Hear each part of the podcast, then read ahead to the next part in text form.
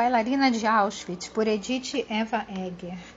Ela dedica para as cinco gerações da minha família, para meu pai Larros, que me ensinou a sorrir, para minha mãe Ilona, que me ajudou a encontrar o que eu precisava internamente, para as minhas lindas e extraordinárias irmãs Magda e Clara, para meus filhos Marianne, Audrey e John, para meus netos Lindsay, Jordan, Rachel, David e Ashley, e meus bisnetos Silas, Graham e Harley.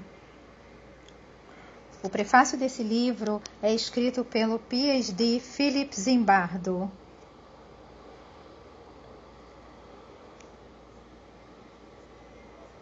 Vamos então a ele. Prefácio. Numa primavera, a convite do psiquiatra-chefe da Marinha dos Estados Unidos, a doutora Edith Eva Egger embarcou num avião de combate sem janelas para um dos maiores navios de guerra de, do mundo, o porta-aviões USS Nimitz, fundeado ao lado da costa da Califórnia. O avião desceu em direção a uma pista curta de 150 metros e aterrizou com o solavanco do gancho de retenção da cauda se encaixando no cabo de travamento, que o impediu de cair no oceano única mulher a bordo da doutora Egger foi acomodada na cabine do capitão. Qual era a sua missão? Ela estava lá para ensinar 5 mil jovens marinheiros a lidar com a adversidade, o trauma e o caos da guerra. Em incontáveis ocasiões, a doutora Egger foi a especialista clínica designada para tratar dos soldados, incluindo os das Forças de Operações Especiais, que sofriam de transtorno de estresse pós-traumático e lesões cerebrais. Antes de conhecer a doutora Egger pessoalmente, telefonei para convidá-la a fazer uma palestra no curso de Psicologia do Controle da Mente, ministrado por mim em Stanford.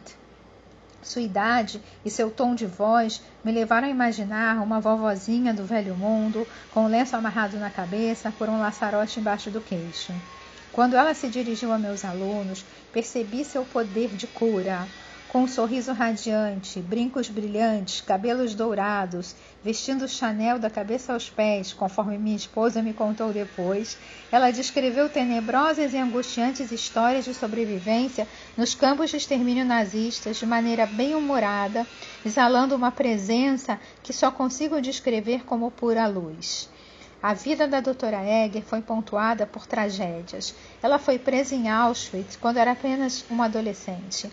Apesar da tortura, da fome e da constante ameaça de morte, conservou a liberdade mental e espiritual. Não se deixou abater pelos horrores que sofreu e saiu fortalecida pela experiência. Na realidade, sua sabedoria é resultado dos episódios mais traumáticos que viveu. Ela é capaz de ajudar outras pessoas a se recuperar porque conseguiu passar sozinha do trauma vitória. Ela descobriu como usar sua experiência com a crueldade humana para levar aos outros a chance de encontrar a própria luz. Seus ensinamentos já ajudaram militares, como aqueles a bordo do USS Nimitz, casais tentando reencontrar a intimidade, pessoas que foram negligenciadas, agredidas, que são viciadas ou doentes, que perderam entes queridos ou simplesmente a esperança. E podem ajudar a todos nós que enfrentamos diariamente as decepções e os desafios da vida. Sua mensagem nos inspira a fazer nossas próprias escolhas e a nos libertar do sofrimento. No fim da palestra, todos os meus 300 alunos se levantaram espontaneamente para aplaudir. Depois, pelo menos 100 jovens lotaram um pequeno palco, esperando sua vez para agradecer e abraçar essa mulher extraordinária. Em todas as minhas décadas como professor, nunca vi um grupo de estudantes tão entusiasmado. Ao longo de 20 anos em que eu e Éder trabalhamos e viajamos juntos, essa é a reação que me acostumei a testemunhar de cada público ao qual ela se dirige. Desde um encontro motivacional em uma cidade de Michigan, nos Estados Unidos, quando conversamos com um grupo de jovens que enfrenta pobreza, desemprego e um conflito racial crescente, até Budapeste, na Hungria, local em que muitos de seus parentes morreram e onde ela falou para centenas de pessoas que tentavam se recuperar de um passado doloroso. Eu vi isso acontecer repetidas vezes. As pessoas se transformam na presença de Eddie. Neste livro, a doutora Egger mistura histórias de transformação dos pacientes com sua marcante experiência em Auschwitz. Mas não foi apenas sua história dramática arrebatadora que me fez querer compartilhar esse livro com o mundo. Foi sim o fato de Eddie usar suas experiências para ajudar as pessoas a descobrir a própria liberdade. Nesse sentido, seu livro vai muito além de uma memória do Holocausto. Por mais importantes que esses relatos sejam para relembrarmos o passado, seu objetivo é ajudar cada um de nós a escapar da prisão da própria mente. De certa forma, todos somos prisioneiros, e a missão de Ed é nos ajudar a entender que, assim como agimos como nossos próprios carcereiros, também podemos nos tornar nossos próprios libertadores. Quando é apresentada ao público jovem, muitas vezes Eddie é chamada de Anne Frank que não morreu, porque ambas tinham origem e idades parecidas quando foram deportadas para os campos de concentração. As duas jovens encarnam a inocência e a solidariedade que nos fazem acreditar na bondade intrínseca do ser humano, a despeito da crueldade e da perseguição a que foram submetidas. Obviamente, no momento em que Anne Frank descreveu seu diário, ela ainda não tinha passado pela dureza dos campos, o que torna as observações de Eddie como sobrevivente, psicóloga clínica e ótima avó especialmente emocionantes e convincentes. Assim como outros livros importantes sobre o Holocausto, este mostra tanto o poder da maldade quanto a força indomável do espírito humano diante dela. Mas ele vai além. Talvez o melhor livro para comparar com o de Ed seja outra memória do Holocausto, o brilhante clássico de Viktor Frankl, Em Busca de Sentido. A doutora Egger compartilha o profundo conhecimento da humanidade de Frankl, mas acrescenta o entusiasmo e a intimidade de uma vida como psicóloga clínica. Frankl apresentou, apresentou a psicologia dos prisioneiros que estavam com ele em Auschwitz. A doutora Egger nos oferece a psicologia da liberdade. Em meu trabalho, estudei por muito tempo os fundamentos psicológicos das formas negativas de influência no bem social sobre o indivíduo.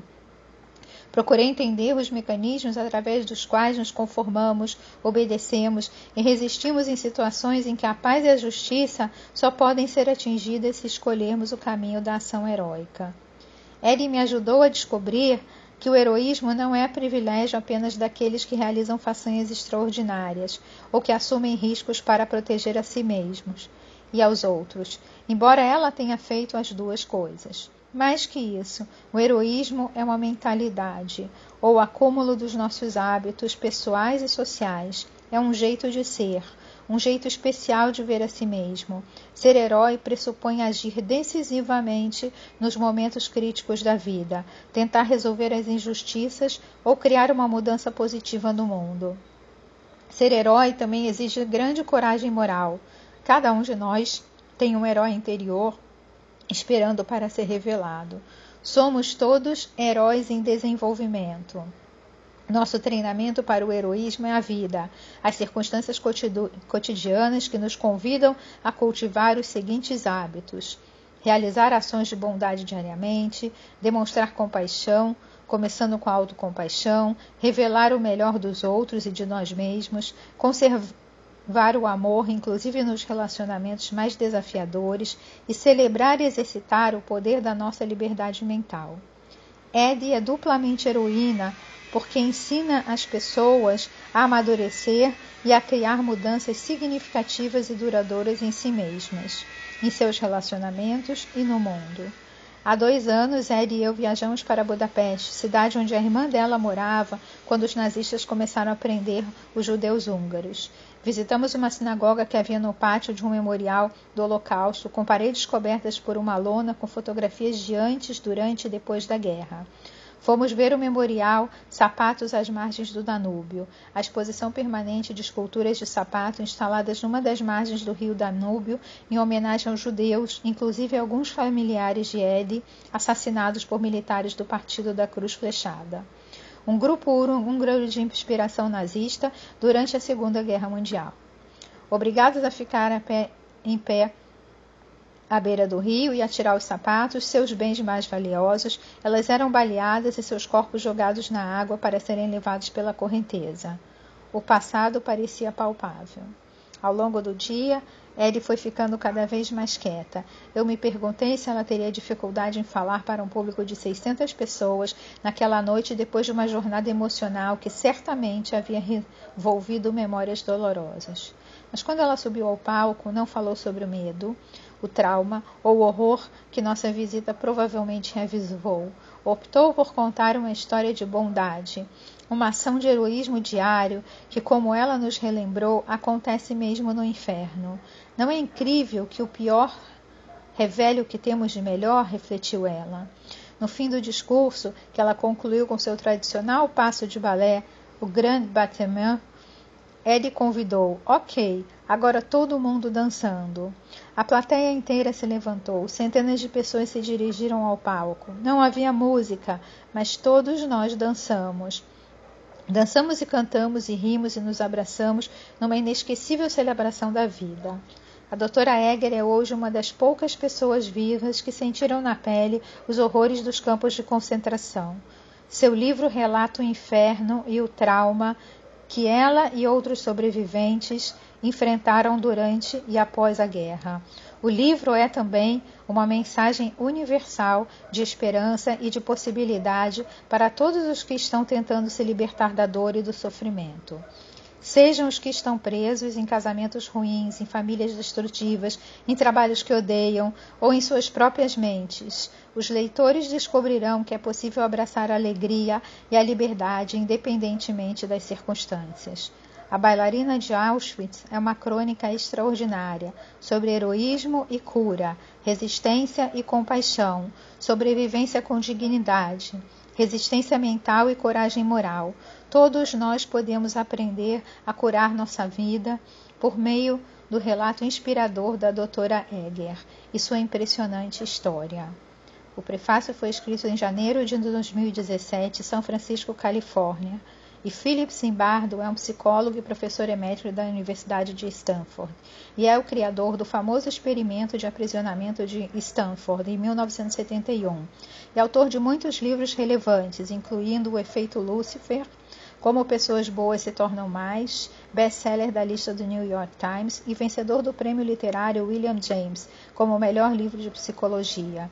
Ele é fundador e presidente do projeto Imaginação Heróica. Eu sou Mônica Barg. Esse é um projeto voluntário feito para o Lubavitch Copacabana e esse vídeo pode ser replicado.